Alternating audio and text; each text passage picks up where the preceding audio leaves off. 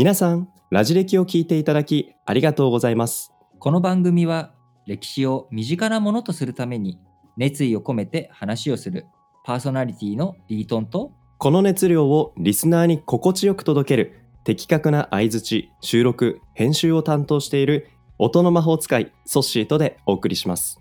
変化の激しいニュースがあふれる今の時代に知ってほしいそんな思わずシェアしたくなるラジ歴をどうぞお楽しみください。い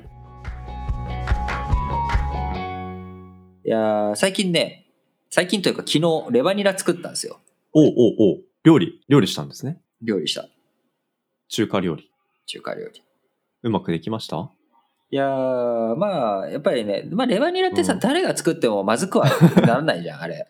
だってさ確かに。うん。肉炒めて、うん。ニラと野菜入れて、まあ、うん甜麺醤とか、あのーはいコチュジャンとか、その辺と、うんあとちょっと料理酒入れたりとかして、じゃんじゃんじゃんってやったらさ、できんじゃん。うううあのーできますね。あと、まあ、もっと中華酒したかったさ、もう究極はウェイパー入れたらさ、どうにでもなるから、中華は。中華最後、ウェイパー入れたらなんとかなるじゃん。うん。なんとかなりますね。うん。そう。そして最近料理してる？最近、僕一時カレー、スパイスから作るみたいのにちょっとハマってた時期ありますけど、最近やってないの？最近やってないですね。やっぱり僕続かないですね。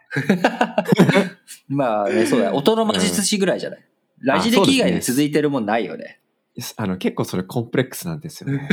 あ、でも走ってるじゃん。走ってる。あ、そうそうそう。まあ走ってるのはね、ありますけど、まああの本当にいい季節で、もうちょっとすると暑くなっちゃうんでね、今の時期楽しみたいなと、そんな風に思いますけど、今日は卑弥呼の話ということなんですよね。そうだねバッサリ切ってくれてありがとう。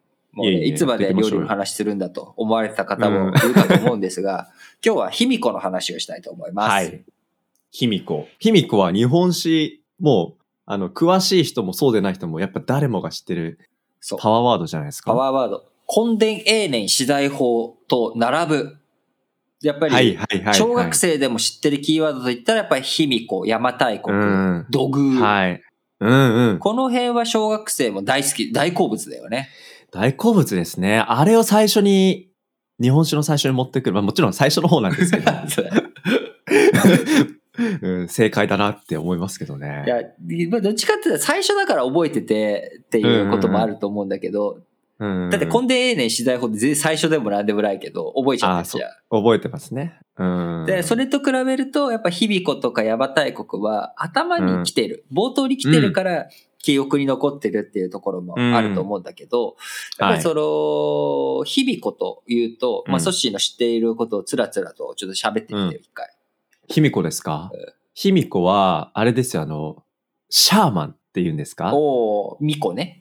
巫女。なんかちょっと霊的な、はいはいはいなんかパワーで、その国を治めるというか。なるほど。おー、うんいいじゃない。いいじゃない。なんかちょっと今我々。が生きてる民主主義国家とかっていうのとままたちょっと違うし、かといって独裁っていうのもちょっと違うてなるほど。印象を僕は持ってますね。うんうんうんうんあ、いい独じゃん。いいじゃん裁はその人がこうしたいっていうイメージ。はいはいはい。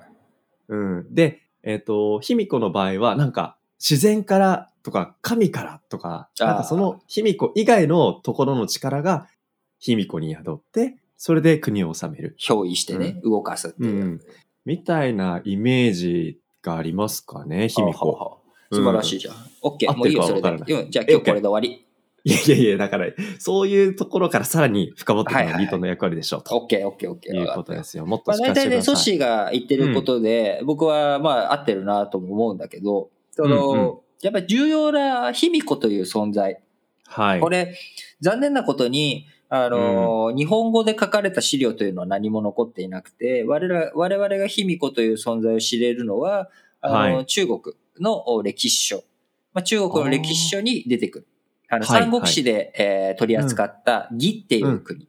うん曹操が作った流れの国の、おにうん義っていうのがあるんだけれども、えー曹操の孫の代の時に、はいえー中国に、えー卑弥呼がお便りしました。239年。で、はい。そこに真、汝をして真偽は王にとなすということで、うんまあ、あのー義の国から、義と仲のいい、親しい和の国の王様っていうことで、真偽和王をもらったのが卑弥呼だっていうふうになってるわけなんですが、はい。そこにね、まあ、卑弥呼のがどういうふうに権力を取っていったのかというか、卑弥呼という存在がなんで出てきたのかっていうことがちょっと書いてあるんだけども、ポイントは、最初男の王様がやってたんだけど、はい、男の王様がやっていくと周りで喧嘩ばっか起きてた。まあ、ある種、その独裁的なことをしようとして、いや、まあ、ふざけんな、この野郎みたいな。じゃあ、俺はもっと広げてやるんだ、バカ野郎みたいな感じになってって、喧嘩が絶えなかった。そこに、女性の王様として、えー、卑弥呼が上に立つと国が治まったっていうような、まあ、こういった記述があるわけですよ。なるほど。だから、そこに、うん、あの、もちろん卑弥呼のね、シャーマンに、本当に、えー、ただ単にシャーマンとして神の声をそのまんま聞いてやってたのか、彼女の意思として何かが入り込んでやっていたのかっていうのはわかんないけれども、はい。あの、歴史的なね、歴史的というかその、義士和人伝と呼ばれる本に書いてある流れを踏まえると、うん、まあ、ソッシーが言ってくれたような、その独裁は良くないよねとか、男同士だと喧嘩になっちゃうところに、はい、やっぱり、あの、女性の力これを入れることによって、なんとか、あの、うん、和を保とうぜっていう、まあ、こういった流れがあったんじゃねえかなっていうのはね、やっぱりすごく思うよね。卑弥呼っていう存在を聞くと、なんかポットでで、なんかカリスマが出てきたのかなっていうふうに思ってたんですけど、なんか今の流れ聞くと、なんか卑弥呼の、まあ、存在の、なんか文脈なんかその当時の流れっていうのをちょっと感じながら今お話聞きましたね。そうなんですよ。だから、あの、うん、まさに、あのー、こう、今ね、実際に文章に何て書いてあるのかをちょっと今本のところで読むと、その国、元、また男子をもって王と出す。とどまること七八十年。和国乱れ、愛討伐して年を経たり。すなわち共に一女子を立てて王となす。名を卑弥呼という。っていうことから、要は男子が王様で70年、80年やってたら、もう大混乱よと。で、互いに喧嘩ばっかしてた。まあ、さっき俺が言った通りや。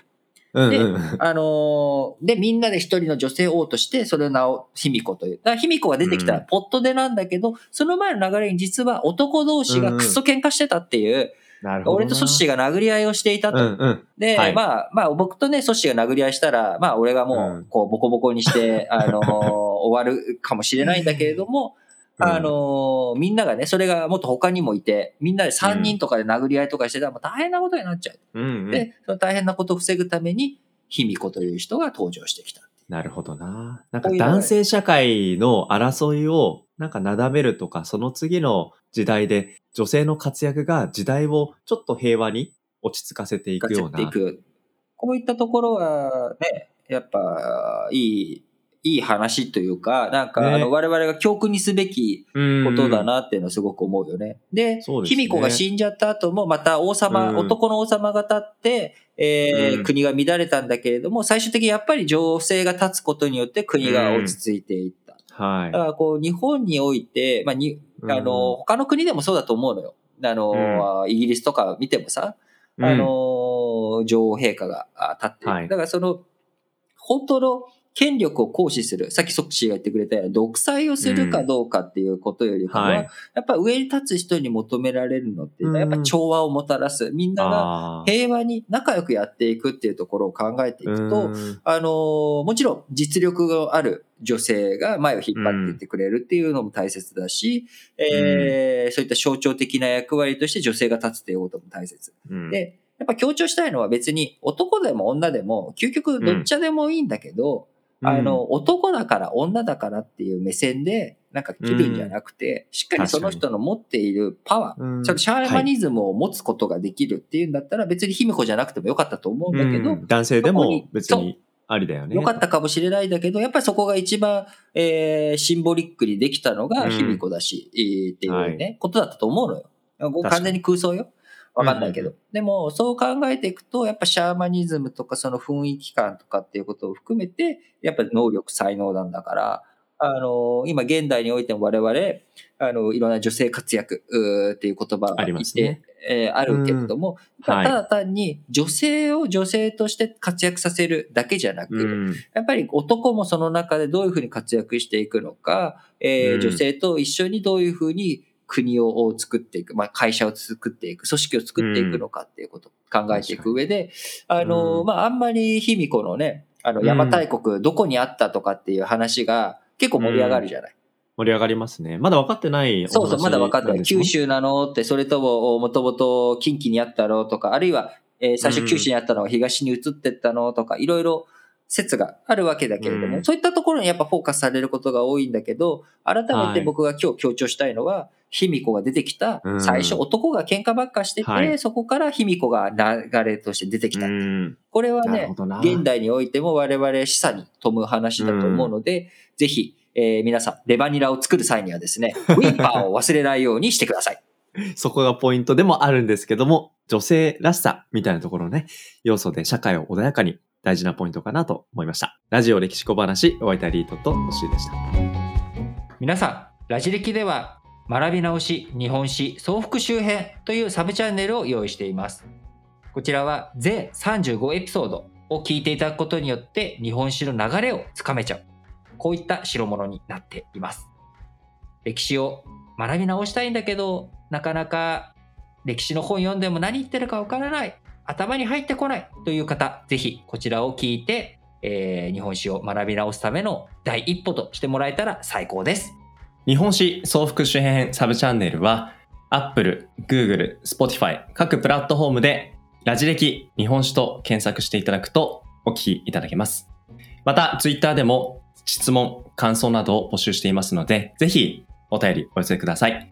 Twitter アカウントは、ラジレキで検索してフォローしてください。それでは、ラジオ歴史小話、本日はこの辺りまで。お相手はリートンとソッシュでした。